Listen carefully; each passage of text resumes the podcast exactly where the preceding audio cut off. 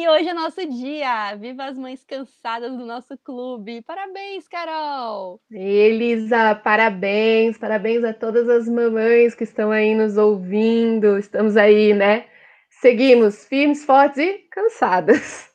Ó, Carol, eu passei esse dia vendo aquelas frases bem clássicas no Instagram. Mães são guerreiras, são as nossas heroínas, e aquele desenho da Mulher Maravilha para todo lado. Olha, que saco, hein? Eu nunca fui nada disso e nem tô querendo ser. É o que eu sempre falo. Cansei de ser guerreira, não sou guerreira. Poxa, nós não somos guerreiras, somos mulheres normais, né? E aí a gente quer ajuda, que é uma baita tarefa essa de criar filhos, viu? E já dizia o ditado: é preciso uma aldeia para criar uma criança.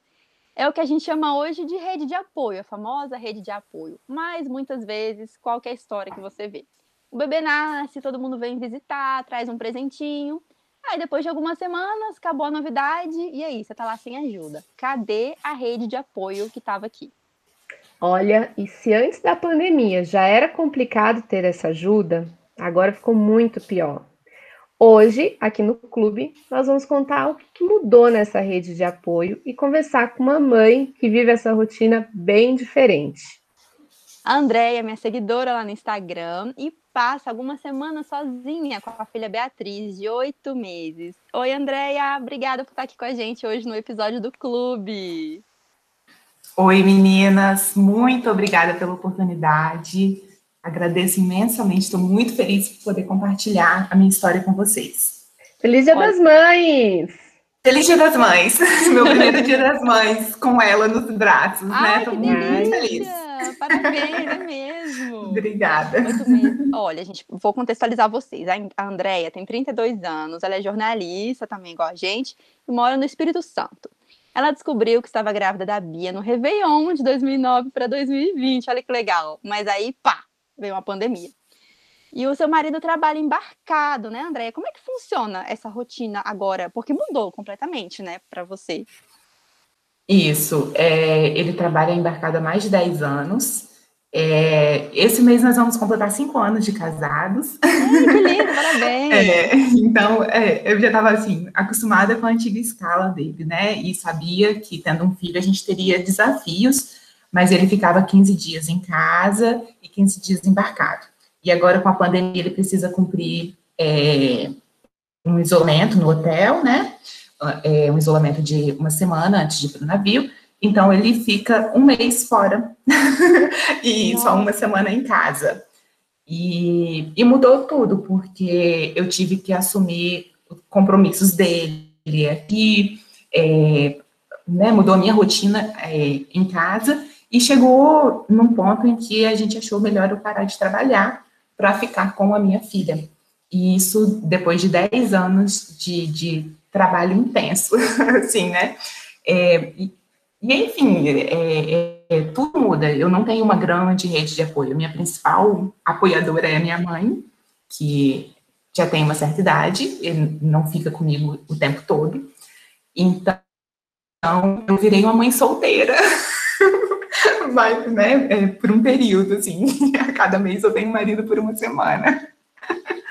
É, Nossa, é assim e essa semana que ele chega deve ser super especial, deve mudar totalmente a rotina para vocês, né? Porque é ali onde você consegue fazer alguma coisa para você.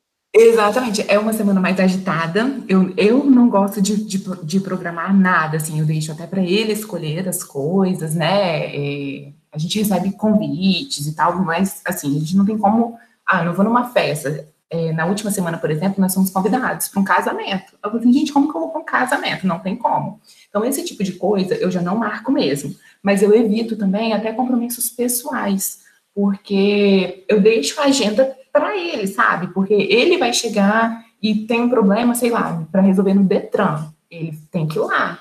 Tem coisas dele que eu ainda não consigo resolver. Muitas outras eu resolvo. E, e, assim, eu fico pensando também como que é difícil para ele, né? Porque eu tô aqui, por mais que seja pesado, eu estou com a minha filha todos os dias. Eu vejo o desenvolvimento da minha filha de uma forma muito diferente do que ele vê. Essa semana, na, na última semana, é, ela falou papá pela primeira vez pelo celular. E ela pega hoje ela pega o celular na mão e fala, papá. Ela acha que o celular, eu acho, é o pai dela, sabe? Uhum. E às vezes, na, após o chamado, ela costuma olhar para trás do celular procurando ele. Ah, meu Deus. Então, é, e, e assim, é, quando ela falou o papá pela primeira vez, ele ficou todo emocionado. E para mim, eu achei super triste. Aí eu aqui abracei ela, beijei, que ele não, né, não, não podia fazer isso você tem um, vocês têm um caso bem, bem diferente, né? Que eu achei essa história interessante, porque você se viu ali na pandemia. O marido, gente, eu nem considero rede de apoio, né? Porque tá na mesma uhum. situação que a gente. Sim. Mas no seu caso, ele tá longe, não tem nem o que fazer, que ele tá uhum. em outro canto. É, e você comentou da sua mãe, que te ajuda às vezes, e da, da diarista, que você chama também de vez em quando. Mas uhum. como é que uhum. você conseguiu? Mas você teve que abrir mão do seu trabalho, porque uma rede de apoio Sim. mesmo, assim, de todos os dias, ficou inviável, não, não né, tenho. na pandemia. Sim, sim, eu não tenho. É, abri mão do meu trabalho, é, assim que a minha licença acabou, tiveram algumas mudanças, e eu não tive o tempo necessário para a questão da adaptação com a babá. A gente já havia definido que não colocaria em creche, e até pouco tempo é, o Espírito Santo estava em lockdown, é, nós já saímos é, dessa medida, mas as creches continuam fechadas, então também não seria uma opção. Então, é, chegou no momento em que a gente teve que tomar essa decisão, e sim, parei, parei de trabalhar, e estou aqui por conta da Beatriz, me aprimorando aí na função de ser mãe. Ô, Andréia, e não te bate um desespero? Eu vou te falar, assim, eu moro moro longe da minha família, né? Minha família mora toda em Brasília, uhum. então minha base, né, familiar. Então aqui é só o lado do meu marido e é meio disperso, assim. Alô, cunhadas, amo todas vocês, mas não é aquele é diferente, né? Nossa tal, a minha é sogra é muito diferente. É mais idosa uhum. e tudo mais. E aí muitas vezes me bate um desespero assim, meu Deus, se acontece alguma coisa comigo e com meu marido. Então, às vezes, sei lá, deixava as crianças na escola e estava indo de carro, ele estava indo me deixar no trabalho, eu pensava, se acontecer alguma coisa com nós dois agora, o que, que vai ser dessas crianças? Sabe? Que eu acho que é isso, rede de apoio para mim é isso, assim, é você ter essa tranquilidade, a, lógico, não uma tranquilidade, mas você pensa assim, o que, que vai ser dessas crianças? Eu já pensava ah, vão parar num lar de adoção até minha mãe chegar aqui e. Oh, meu Deus! Cara. É. A cabeça vai longe. Mas aí, como é que faz? Porque é isso. Seu marido tá lá, e aí? Se eu tropeçar aqui, for trocar uma lâmpada, cair do banquinho, e, e que, quem que me socorre? a Andréia nunca tinha pensado nisso, mas a partir de. Ai, desculpa! Eu sou, gente, eu sou neurótica. É eu melhorei muito, mas eu sou meio neurótica. É mais ou menos assim. Realmente, Carol, agora você, você já... acrescentou uma preocupação. Você nunca tinha pensado nisso? Não, olha só, comigo não. Vamos lá, vamos lá. Cair assim. Não, agora eu vou pensar, até porque eu faço várias coisas aqui em casa. Cuidado, então, não vai trocar lâmpada. Já, já troca o tapete do seu box do chuveiro, já Não é? E sim, sou uma pessoa desesperada. O que acontece? Eu, eu confesso, assim, que a minha maior preocupação sempre foi em relação ao meu marido, é, pelo fato dele trabalhar numa área de grande risco. Ele, inclusive, já sofreu acidente de trabalho, enfim. Então, eu sempre tive esse medo, né? Até mesmo quando a gente namorava e tal, sempre tive esse medo. É, com a Bia, e agora ele na, na função exclusiva de, de provedor, o único provedor dessa casa, digamos assim, é, eu já pensei em situações assim, meu Deus, se o Maxwell morrer, o que, que eu vou fazer? É, enfim, me, me, preocupo com isso. Agora, comigo, se acontecer alguma coisa comigo, eu, eu não posso morrer. O que eu tenho na minha cabeça é isso, eu não posso morrer. Sério, não eu não posso doente, morrer nada. e não posso pegar Covid. Por quê?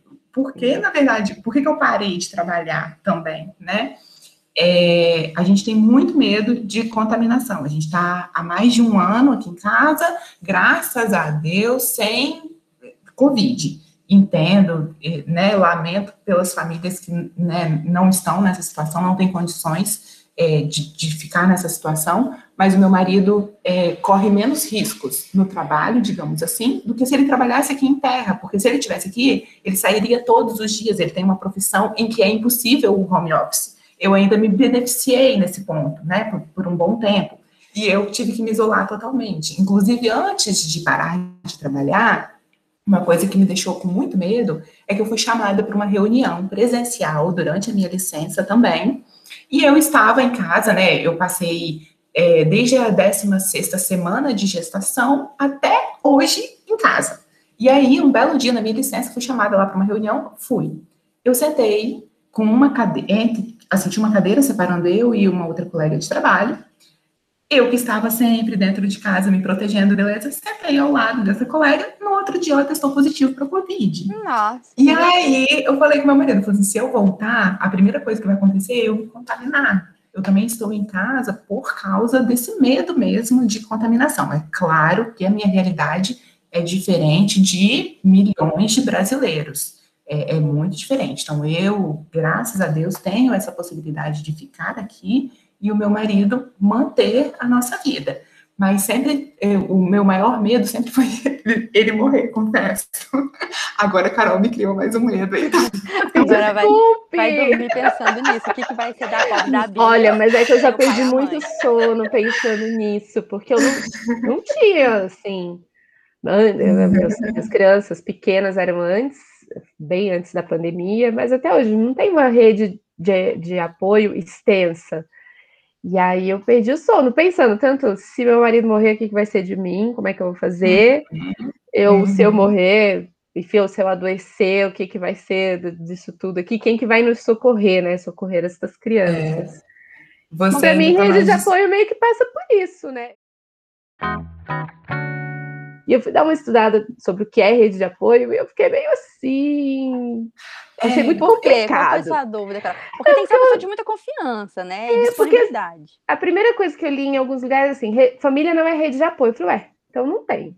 Poxa, Acabou. principal. É, é se, pra mim, eu também sempre contei com família. E se não for família, eu também. Eu não tenho, na verdade, assim, porque hoje, principalmente, é a minha mãe que me ajuda. A minha sogra não tem como me ajudar muito, assim, embora ela tenha me levado em algumas consultas, é, ela cuida da, da bisavó da Bia, que tem 92 anos, inclusive ah, essa semana ela está internada. Ah, impossível, é, é não tem como. É, ela precisa de uma rede de apoio então, também, né? Ex exatamente. Então, assim, eu não, não tenho como contar. E o meu irmão não mora na mesma cidade que eu. então.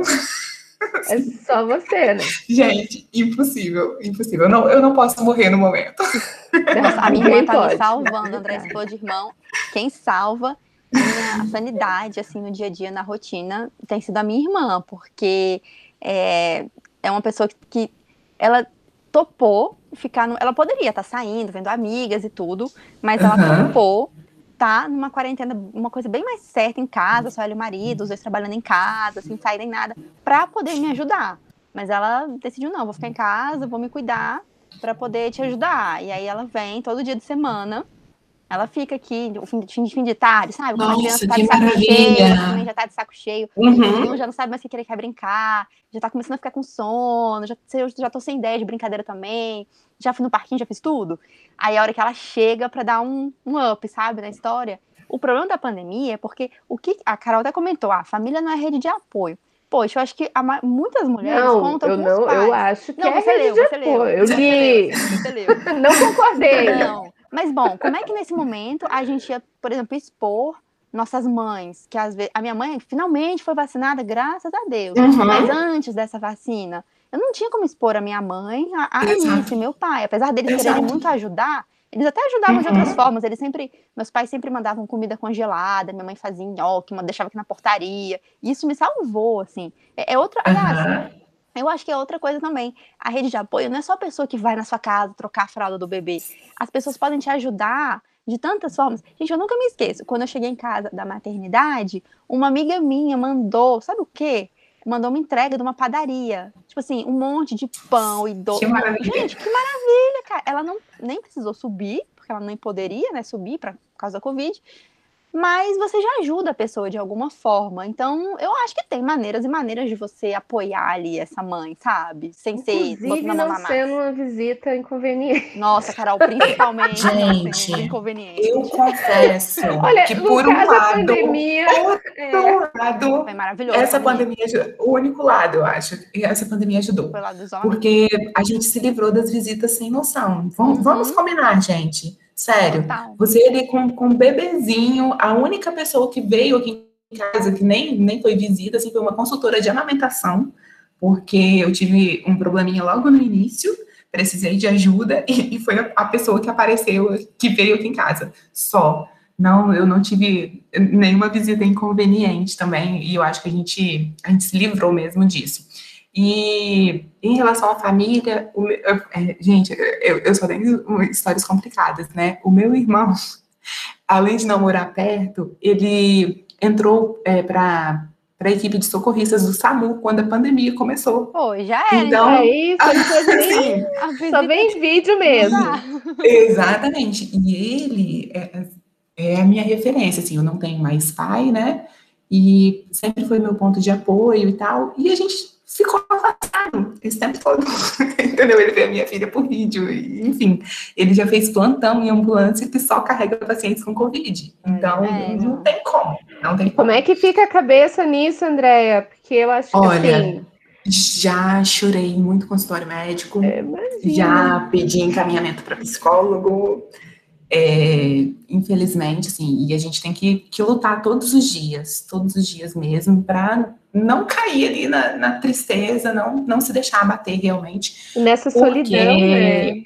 É, e, e, é uma coisa assim, para mim a criança sente, não, não tem como, né? O meu marido, quando tá em casa, é, eu não tenho tanto tempo de acostumar com ele, sabe? Quando quando vai me dando aquela paz, assim, de que, ah, ele tá aqui, beleza, as coisas estão se encaixando, chega o domingo, é o dia dele. Gente, o domingo é um dia muito triste para alguém Nossa, viajar. imagino. Deve ser. Olha, das 5 da tarde, ele sai daqui. Eu, muitas vezes, eu não consigo é, disfarçar, eu choro. E eu não tenho como chorar na, na, frente da minha filha, porque ela chora junto comigo sem entender, ela não sabe nem por que, que ela tá chorando. E antes, assim, já tem, né, gente, um ano que tá, que tá nisso, mas assim, logo no comecinho, eu ficava, às vezes, uma semana muito triste, chorando muito, e afetava completamente a rotina com ela. E eu tive que buscar formas de equilibrar isso, e assim, ah, não é, hoje eu não consigo ir a um psicólogo e tal, eu tenho que ler alguma coisa, eu tenho que buscar algum perfil na internet que, sabe, que me distraia, que me motive de alguma forma, porque senão é, você cai numa tristeza mesmo e, e, não consegue fazer mais nada. E infelizmente eu tenho que ser forte, assim, por mim, por ela e pelo meu marido que não tá aqui todos os dias. Eu sempre penso muito nele. Penso, inclusive, como é, que eu vou lidar com os problemas daqui de casa. Porque, pensa bem, ele está isolado no hotel por um período. Ele não tem como, teoricamente, me ajudar com coisas que não sejam por telefone. Talvez se ele tiver que ligar para algum lugar para resolver alguma coisa enquanto eu estou cuidando aqui da minha filha, beleza. Mas ele não consegue fazer muita coisa além disso. E dependendo do problema que eu tenho aqui, pode demorar uns dias para eu conseguir resolver. Vale a pena eu falar desse problema com ele ou não? Eu vou estar tá causando um problema para ele que está lá no isolamento? Então, essas coisas ficam remoendo a gente. Se você não tiver uma forma de, né, é, é, é de, de, de, de, conversar mesmo com alguém, se você não procurar uma ajuda profissional, algum momento aí para desabafar, é, gente, fica muito, muito complicado mesmo. E procuro algumas amigas é, pelas redes sociais, pelo WhatsApp, tento conversar com alguém, no tempo que eu tenho, tento ligar para alguém, enfim, e já tive que buscar ajuda profissional também, porque não, não, não é fácil mesmo. Você falou uma frase, André, quando a gente estava conversando, que eu achei assim, esclareceu muita coisa. Você falou assim: tenho que me esforçar mentalmente para não ficar triste. Ou seja, é um esforço consciente mesmo. É, não quero ir para o fundo do poço, preciso ir. Sim. E, e, é muito legal isso, porque às vezes, com ou sem pandemia, né? Você tá sozinho o dia inteiro com o bebê, e, gente, é enlouquecedor. E você tem que estar tá bem, tá bem. A gente acha, né, pelo menos. E é cansativo, e aí não tem tá ninguém. Cansado, sem dormir, e outra. Ninguém a vida de todo mundo tá rodando e a tua parou, né? Nossa, é desesperador. Exatamente. A tua parou, exatamente. assim. A, eu, Exato. senti com o José, é engraçado, com o José eu não senti tanto, mas quando os gêmeos nasceram, na minha licença dos gêmeos, eu não sei porquê, mas eu lembro assim de muita solidão, muito tempo sozinha, e foi um período que pou, eu fui uma das primeiras a ter filhos, então eu tinha poucas amigas que tinham filhos uhum, e que uhum. compartilhavam comigo disso. Então uhum. eu me sentia muito sozinha, mas era muito sozinha mesmo, assim. Eu lembro dessa tristeza. Eu você falando agora, eu fiquei imaginando, gente, se eu sofri, meu marido chegava à noite em casa, e às vezes passava dias em casa, porque trabalha de home office. Então, saía para trabalhar, para resolver coisas na rua, mas logo estava em casa. E eu me sentia sozinha, eu fiquei pensando na tua situação, porque é. Meu Deus do céu, tem que fazer esse esforço real, né? Sim, eu tenho uma grande amiga, assim, que inclusive o marido dela trabalha com o meu marido, e ela tem um bebê de um aninho, e ela mora em Minas. E é uma das pessoas com quem eu mais desabafo. As nossas conversas são, são ela é tua rede de apoio. longas. É, uma rede é, de apoio, é, virtual, é, é, verdade. E, e, realmente, e tem alguns anos, inclusive, que a gente não se encontra, porque o nosso último encontro foi bem antes da pandemia, enfim e é uma pessoa que me ajuda muito, me tira dúvidas e, na maioria das vezes, só me ouve mesmo, sabe? E as nossas conversas são extremamente longas. E essa questão do esforço é, é realmente é um esforço. Eu, o meu pai teve depressão e, e eu, eu tenho medo disso, de verdade. Então, e só que ao, tem dias assim que é, que é impossível. E eu tô lidando com a questão da introdução alimentar, que eu já falei que é para matar qualquer mãe de depressão. Não basta o parto, não basta o puerpério. Ela Gente, come, inventaram, é depende da criança. Inventaram a tal da introdução alimentar. Meu depende Deus. da criança. Meu Deus, olha, não sei. Eu só sei que um belo dia eu chorei na frente da minha filha, que não comia. E aí, nesse dia, eu falei assim, meu Deus, eu não posso.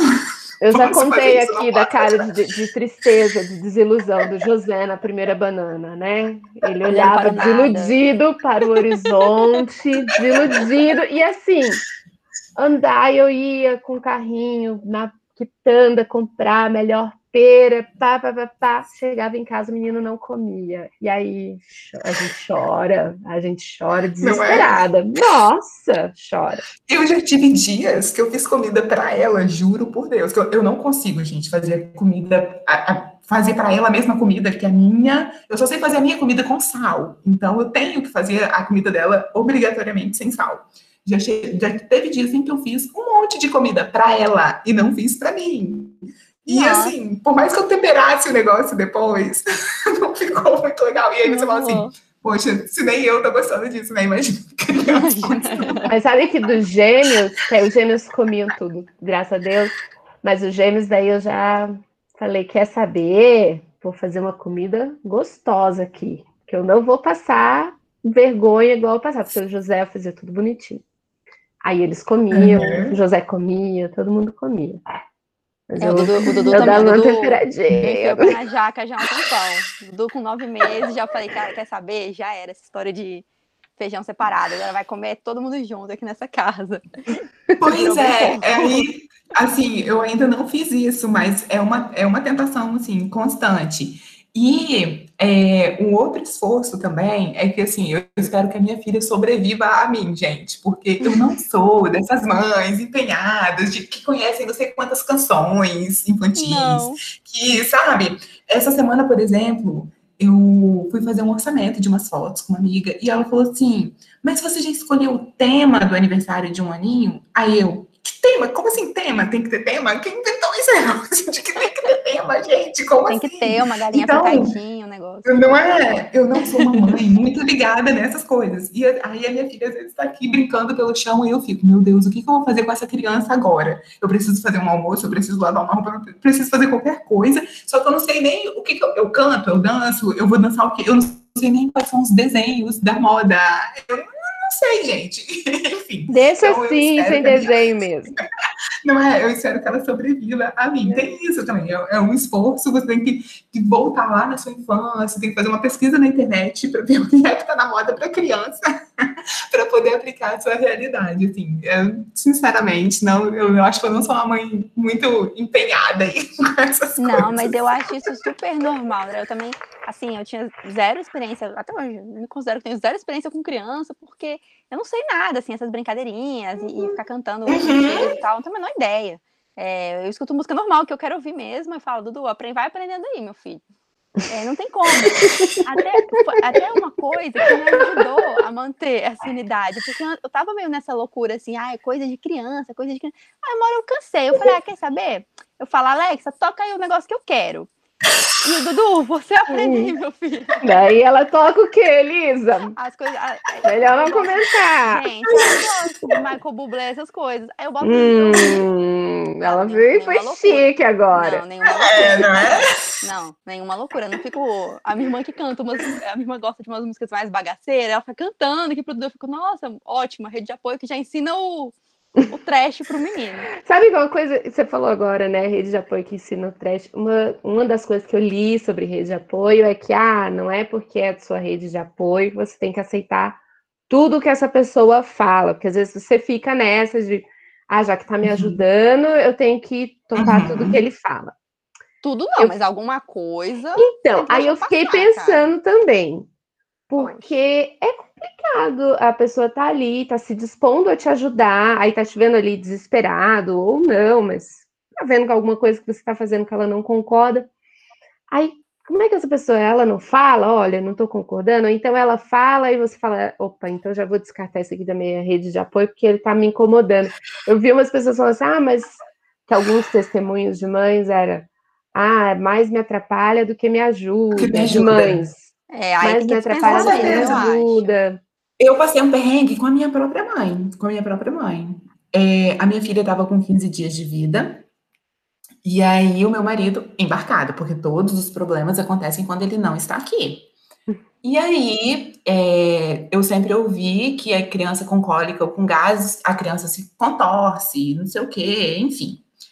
Eu até tive que mudar de pediatra, mas no primeiro médico que eu visitei, ele me passou alguns medicamentos, só que ele olhou para minha cara e falou bem assim: você vai dar isso para sua filha se ela tiver tal problema. Eu não, como, né? Eu estava esperando a criança se contorcer. A minha filha ficou roxa e eu achei que ela estava parando de respirar, de tanta dor. Tô falando sério, só que eu não sabia, assim, eu não sabia que ela estava com gás, estava com cólica, sei lá com o quê. Nesse dia eu liguei para minha sogra, chorando. A minha mãe estava aqui. Eu olhei para minha mãe e falei bem assim: o que, que eu faço? Aí ela, não sei, eu acho que a Bia vai morrer. Sério, Nossa. sério. Minha, minha mãe que Nossa, criou dois cara. filhos. Aí eu liguei chorando para minha sogra, juro por Deus. A, a minha vida tava roxa, roxa. Eu liguei chorando. Eu falei assim, Margot, eu acho que a Bia morreu. Falei, Sério? Que isso, ela, Sem brincadeira. Gente, eu acho que a minha sogra gastou cinco minutos para estar na minha porta com um carro pra gente ir pro hospital. Quando eu voltei, é, aí resolvemos, beleza, conseguimos o atendimento, minha filha foi medicada, beleza. Quando eu voltei para casa, eu falei com a minha mãe, falei assim, como que eu dou um remédio? Eu nunca, gente, um bebê de 15 dias, eu nunca cuidei de um bebê na vida. Minha primeira fralda foi da minha filha. Cara, eu olhei pra minha mãe e falei assim, como que eu dou esse remédio aqui, essas gotinhas, né? Será que eu dou direto na boca? Será que eu dou na colher? Não sei cara.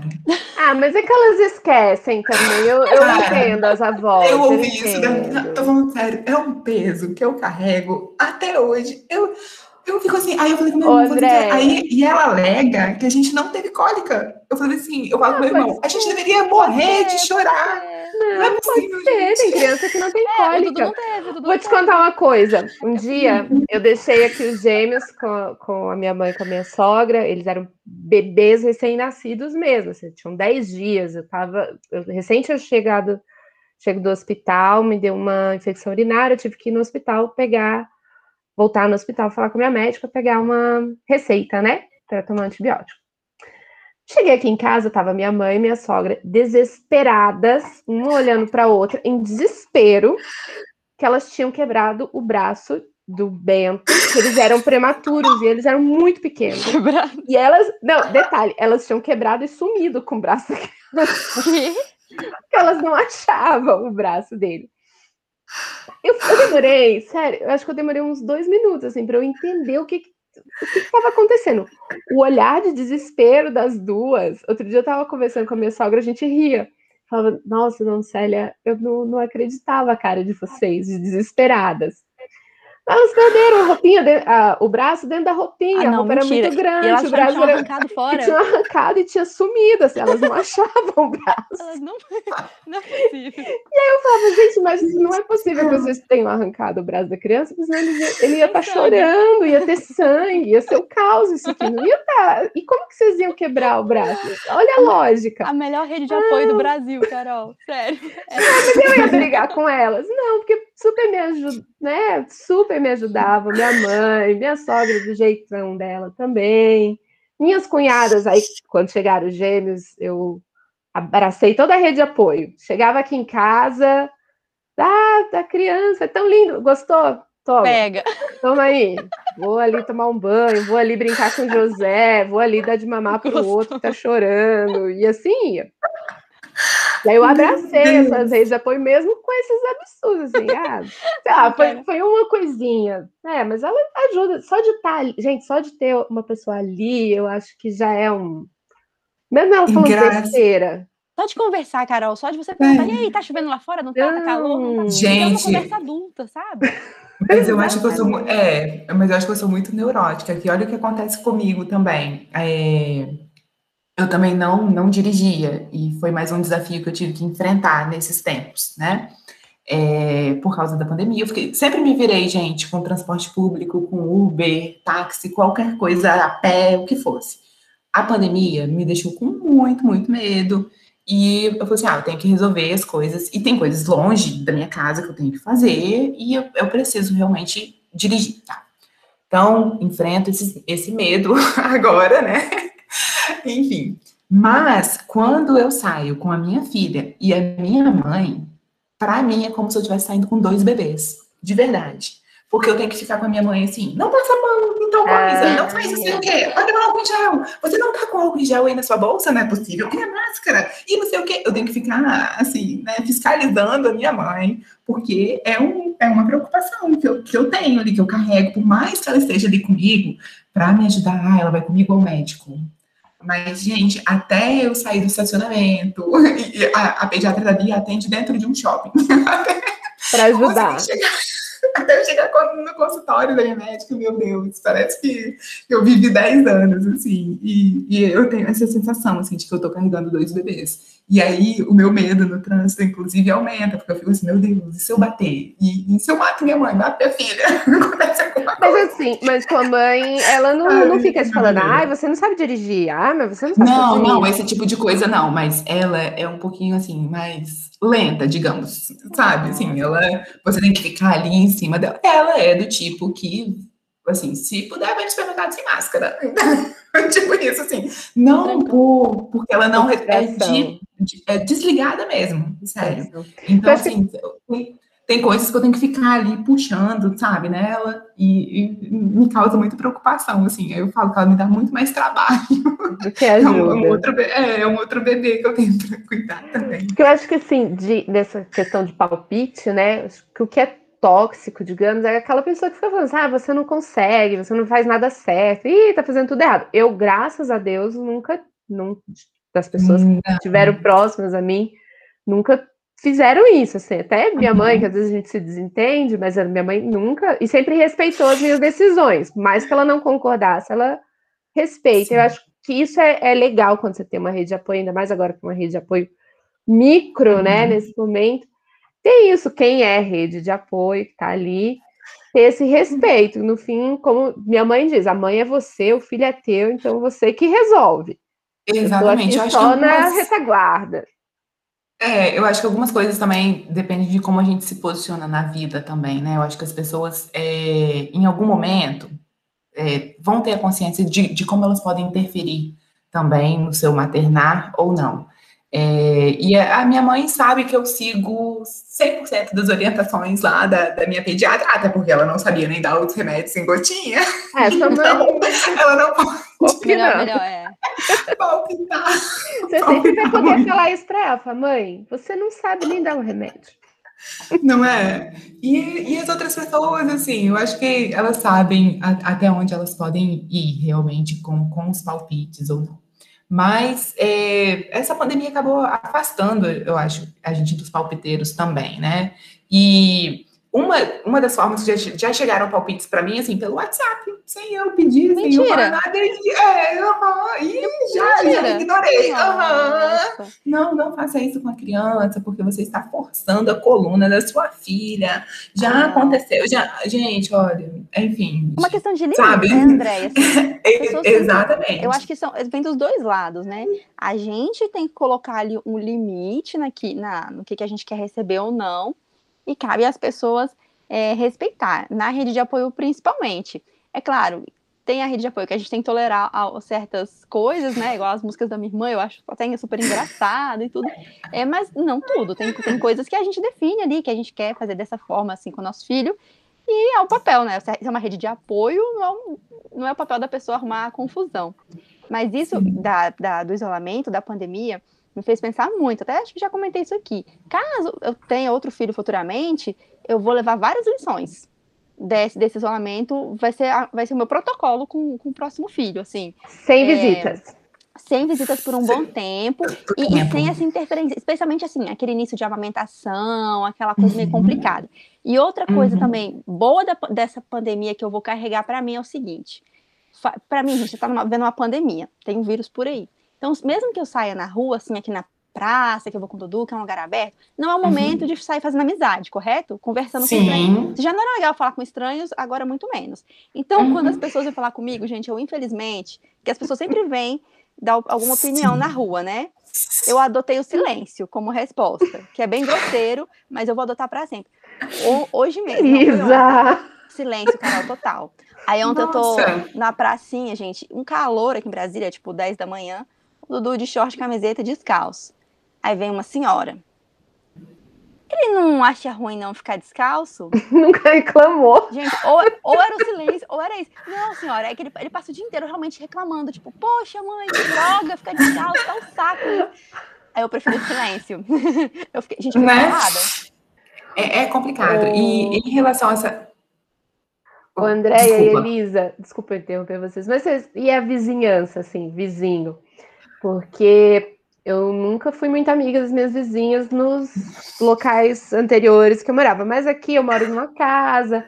Minha vizinha da frente, uh, o filho dela tem a mesma idade do José e a gente se mudou meio ao mesmo tempo, então ela passou também a ser uma rede de apoio importante para mim. A minha vizinha da frente, minha vizinha aqui do lado, é, quando eu tava bem gravidona dos gêmeos, minha vizinha do lado sempre me mandava comida, assim, Nossa, bem fofa, bem querida. Nossa, que é, vizinha! É, tava, é, uma vez eu falei para ela assim, nossa, Lilian, que tá um cheiro tão gostoso da tua casa. Mas aí eu fui ah, simpática, eu fiz dica, o silêncio. Né, Lógico! Tem que ser. Gente, outra, eu também fiquei pensando que rede de apoio é uma coisa que você conquista também. As é. pessoas não vão vir assim, falar: Oi, tudo é. bom? Quero vir te ajudar. É. Sim. Você tem que ir atrás, tem que dizer, oi, eu preciso de ajuda, ou então, oi, vizinha, Pedir sua comida está muito cheirosa. né, Carol? Pedir ajuda, porque às vezes a pessoa acha que você sei lá, tá, bem, tá tudo bem. É eu, é, eu acho que eu também não sei pedir ajuda, mas em relação a essa questão de vizinhos, Carol, por um lado eu tenho até um certo medo. Eu, em relação a isso, sou um pouco fechada, porque eu não morei, é, não, não morei a vida toda onde eu moro atualmente. Eu era do interior do estado, morava em roça, roça mesmo, gente, assim, estrada de chão e tal. Então, eu não tinha tantos vizinhos onde eu morava. E quando eu vi, é, eu vim para cá, gente, eu e o Max é, moramos no mesmo bairro, a gente se conheceu aqui, a gente ficou com preguiça de sair do bairro para namorar, então a gente se conheceu aqui. e aqui ficamos. Aqui, aqui permanecemos. Mas, é, até pelo fato dele trabalhar embarcado, eu sempre tive medo também de que as pessoas conhecessem tanto a nossa rotina, porque as pessoas sabem que ele não trabalha aqui no estado. Ai. Então, eu sempre tive um pouco de medo disso também. E sempre fui uma pessoa assim que saía de manhã para trabalhar, voltava no fim do dia e não conversava assim muito com as pessoas na rua. Confesso, gente, eu sou um pouco para isso, eu sou um pouco antipática, eu acho, sei lá, fechadona. Não, eu acho que é a fase da vida também. Acho que talvez com filhos maiores, que é o caso da Carol, é inevitável. Nossa, é, não tem como. É criança aqui na minha porta também. o dia inteiro batendo, chamando é para ir pro parquinho. Eu tive. Uh, tive vizinhos aqui na rua que, assim, só souberam que a Bia estava aí quando nasceu mesmo. Não, não, é. não me viram grávida, né? Fiquei Mas dentro de casa eu, esse tempo todo. considero uma rede de apoio tremenda, porque quando o bicho pega, até alguém da tua família chegar, ou amigo, seja quem for, é aquele vizinho ali que vai te socorrer, assim. É, eu, engraçado. eu- minha vida ficou mais tranquila quando eu fiquei amiga aqui da minha vizinha aqui do lado, a vizinha ali da frente, e a gente se ajuda, e a gente se ajuda. Seja, ah, recebe a correspondência para mim, al- alguma, né, Não, é- aqui com o meu filho um pouquinho aqui que eu vou precisar ir na padaria ali correndo, precisa que compre alguma coisa. Sabe, a gente vai se ajudando. Não é uma coisa assim, ah, a gente se visita mesmo. Nunca foi, Não, sim. e agora Mas, não, não mesmo. mas é Carol tá me fazendo. Carol tá me fazendo repensar várias coisas, além do medo agora, né, de cair do banco. Viu? Mas se você tem um você pode gritar. tenho que repensar as relações com os vizinhos, gente. vizinhos. Mas em relação à à questão do segundo filho, que a Elisa colocou, eu sempre, assim, eu sinto a minha família incompleta, para falar a Uhum. verdade, assim, sinto incompleta. Sempre tive eh, vontade de ter dois filhos. Mas hoje, a, realidade que eu vivo me deixa com, com medo de ter outro, assim, porque para mim é tão cansativo que hoje, com o dia a dia que eu tenho, eu não tenho condição de, de criar dois, infelizmente. E aí eu sempre fico pensando assim, nossa, meu marido curte tão pouco, mas eu tô aqui curtindo demais. Pra mim já deu. Ô, Andréia, mas a Carol jura que passa. Ela jura que Ah, passa. é, e aí Carol. Você tem espaço à vontade, aí vem, ela tá me, ela tá me cantando aí essa, essa pedra já tem um tempo. Ó, eu aviso, eu sempre aviso, pode vir gêmeos. É, tem pensa, esse- é. pensa nessa possibilidade, pode vir, pode vir gêmeos. Mas passa, gente, é, vai ficando tudo mais leve. Hoje eu fui, é, a gente aumentou o gás aqui, enfim, o chuveiro estava mais quente, aí eu subi e fui dar banho nos meninos, ajudar eles a tomarem banho, porque eles não precisam mais da minha ajuda, mas eu fui lá ajudar, caso a água viesse muito quente e tal. Aí eu fiquei pensando, falei, meu Deus, sempre o que eu queria era me livrar dessa parte dos banhos, agora eu tô aqui fazendo questão de secar o cabelinho deles. Ah, Aí o José já tem 10 anos. Mãe, para com isso. Ela, ah, deixa eu secar seu cabelo. Vem aqui pra eu cortar tuas unhas. Enfim, passa. Nossa. Outro Mas, dia. nesse momento, realmente, eu acho que tá tenso pensar em ter Nossa. Segundo Outro dia eu falei com a minha mãe. Agora. Eu falei assim, eu não vejo a hora de entrar numa igreja, entregar a Bia, assim, falar assim, toma, meu filho, ó, deu tudo certo isso aqui, senão deu tudo certo, leva agora pra sua casa. Agora é a sua missão. Vida. nesse dia você vai chorar. Filmeira dia Você bater. vai chorar. Gente, sério, porque assim, olha, tem horas. Muitas vezes eu choro, e às vezes eu choro e eu falo assim, eu nunca mais quero passar por isso. Mas assim, eu tenho, né, um irmão e sei como, como que é importante, como que, que ele me ajuda, assim. E eu fico pensando assim, né, é, eu gostaria muito, muito, gente, que ela tivesse um irmãozinho, mas Você já assim, tá plantando a rede de apoio dela daqui uns anos. É, eu penso muito nisso também. Irmão é muito rede de apoio, gente. É aquela, aquela amizade assim que tá ali. Claro, na- nem em todos os casos, a gente sabe, né? é, Mas exato. é, uma, é muito rede de apoio. Nossa. Mas é igual a minha cantada na vizinha. Podia dar certo, podia não dar. Deu certo. Já não dá. De vez em quando ela ainda me manda as coisas. Quando eu tava grávida era sempre assim, bolinho de arroz, o melhor de todos, bolo, fubá, direto. É aquela coisa, Que você vai, você tenta, né? Tenta Se colar, colou. Se colar, colou. Ô, ô, gente, e delega- delegar tarefas, que a Carol tá falando sobre criar uma rede de apoio. Nem todo mundo aqui que tá ouvindo vai ter uma mãe por perto, um irmão, alguém que realmente possa ir. É, a Andréia já falou que tá com a ajuda de uma diarista a cada 15 dias. A Carol tá falando das vizinhas também, que dão help aí na comida. O que mais a gente pode criar? Onde a gente pode mais conseguir? Claro, a gente nem falou, né? Escola e creche, porque tá inviável agora, Uhum. tá super complicado agora nessa questão de pandemia, né? Ficou todo mundo aí meio que na mão. É, onde mais é pra gente. Eu acho que delegar tarefas é um, é um bom caminho. Se você tá meio perdida sem rede de apoio, começa aí com uma diarista, alguém que faça comida para congelar na sua casa. Comida. E eu acho que até automatizar alguns processos. É, confesso, Elisa, que foi você quem me ensinou a programar minha máquina de lavar, tá? Ah, que eu não sabia. Sucesso total, sucesso total programar a máquina. Então, já é um adianto na vida. O que eu tenho feito aqui em casa é assim, o que eu, tudo que eu posso usar que é elétrico, ai gente, olha, desculpa o meio ambiente aí, perdão, meio ambiente, mas vamos gastar um pouquinho de energia. Tudo que eu puder usar que é elétrico, que vai ajudar aí no meu dia a dia, eu vou usar, né? É, é, seja aspirador, seja uma panela elétrica, o, o que você tiver. Então, é, é, eu acho que a gente tem que, tem que optar por isso. Talvez não seja necessariamente uma pessoa para te ajudar, uhum. mas algum eletrodoméstico, não sei. É porque agora tá, tá né? difícil, né? E eu acho que diminui as nossas expectativas, né? Isso, por exemplo, do, do, de comida congelada. Eu, eu faço comida todo dia, gosto de comida, mas eu vivo um, eu estou em um outro momento de vida, vivo outra situação. Quando as crianças eram bem pequenas e tal, era marmita, era o restaurante. Então, ter aquele, aquela marmita de confiança, aquele restaurante que você confia, ou então aqueles congelados. E viver com isso, diminuir as tuas, tuas expectativas, né?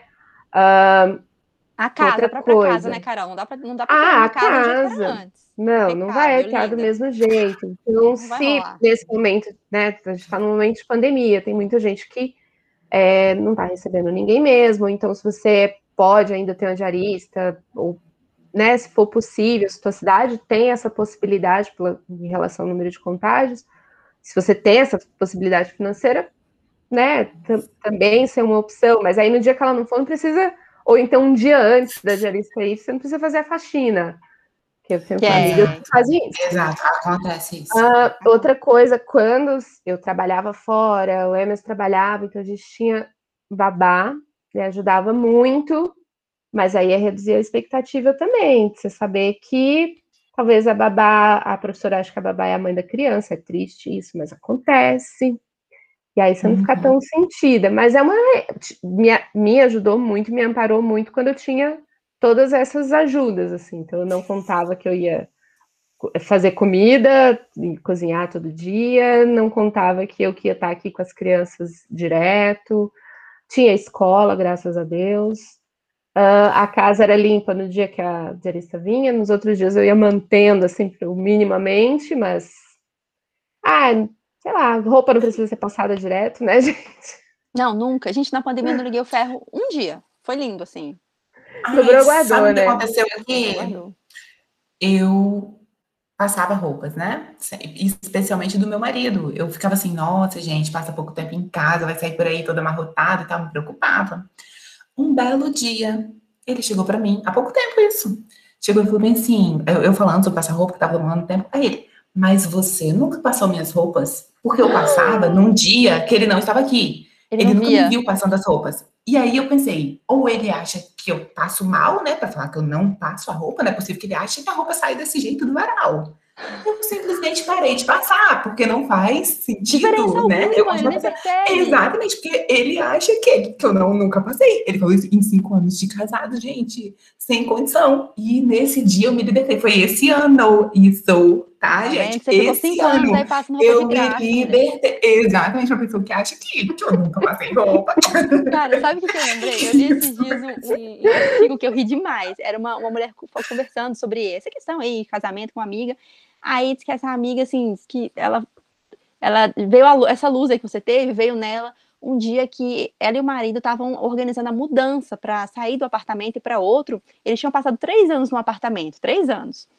E aí o marido falou assim: Nossa, meu amor, uma... achei incrível esse apartamento que a gente morou. Nossa, foi um período tão bom. Sabe o que eu achei mais impressionante? É, o, o detergente da cozinha nunca acabou do, do, do dispenser. Você acredita? Aí ela, não, tá brincando.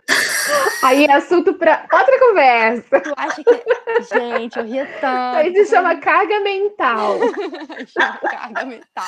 É bem isso. Tipo, é, esse papel higiênico é incrível que nunca acaba. Nunca acaba. O sal, o sal também, gente. O sal das residências nunca o acaba sal. também. O sal. sal. E o, pano de chão, que tá sempre limpinho lá dentro. Você usa, usa, usa o pano de chão, usa e tá ele, cara. E ele tá sempre lá. Sabe, dessas coisas que facilitam pra gente diminuir a expectativa, tem um rodinho, assim, que é... Sabe um rodinho que você faz um spray, assim... minha mãe achando isso, né? Falou assim, nossa, isso aí é um pano muito mal passado. Eu falo, gente, é maravilhoso. Não é para você fazer uma faxina, mas é dar aquela limpadinha e tal. Exatamente. Um chão maravilhoso, limpo, brilhoso, mas vai ficar limpinho. Você vai passar aquele alquinho, é. aquela, né? Já vai ficar é. Exatamente. Acho que demos ótimas ideias aqui. É, mas espero outros comentários de ou seguidoras, que nem a Andréia que mandou aqui essa sugestão, topou participar com a gente. Andréia, muito, muito obrigada por compartilhar sua história aqui no nosso clube. Obrigada mesmo. Ai, eu que agradeço, gente. Assim, foi, foi maravilhoso conversar com vocês, até para me distrair também. e que legal, assim, né? É, eu espero que que outras pessoas possam vir compartilhar aqui suas histórias, saber que não estão sozinhas, né? Às vezes a gente olha, assim, é, é, eu tenho amigas, assim, em situações piores, né? Tenho amigas que os maridos tiveram Covid é, é, e, e, ficaram com seus filhos sozinhas em casa. Então, quando a gente olha, assim, sempre tem um, um vizinho, né? Pior que a gente. Então, vamos compartilhar nossas histórias para a gente inspirar outras pessoas também. Muito, muito obrigada pela oportunidade. Assim, foi, foi um sonho gravar com vocês. Muito ah, obrigada. Que fofa. Obrigada, Andréia. Feliz Dia das Mães. Que Dia das Mães Feliz Dia das Mães. inteiro. Para todo mundo, né? Para todo mundo, para todo mundo que está nos ouvindo. E vamos seguir aí, mais uma semana. Mandem suas suas ideias, mandem por direct ou mandem para o nosso e-mail, clube das mães cansadas, gmail.com. E domingo que vem estaremos de volta. Um beijo, gente! Beijo! Até!